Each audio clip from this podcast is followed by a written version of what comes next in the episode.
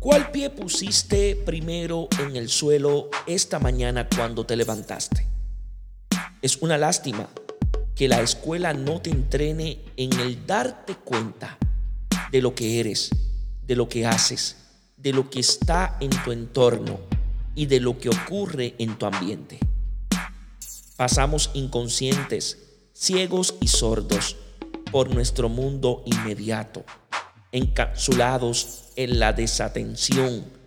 No observamos con atención, no advertimos lo que ocurre alrededor, no reflexionamos sobre el sentido de lo que decimos y de lo que nos dicen.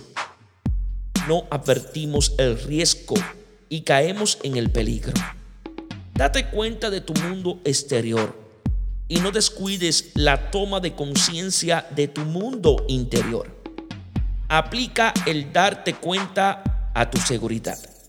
Dios os bendiga en sabiduría y en santidad.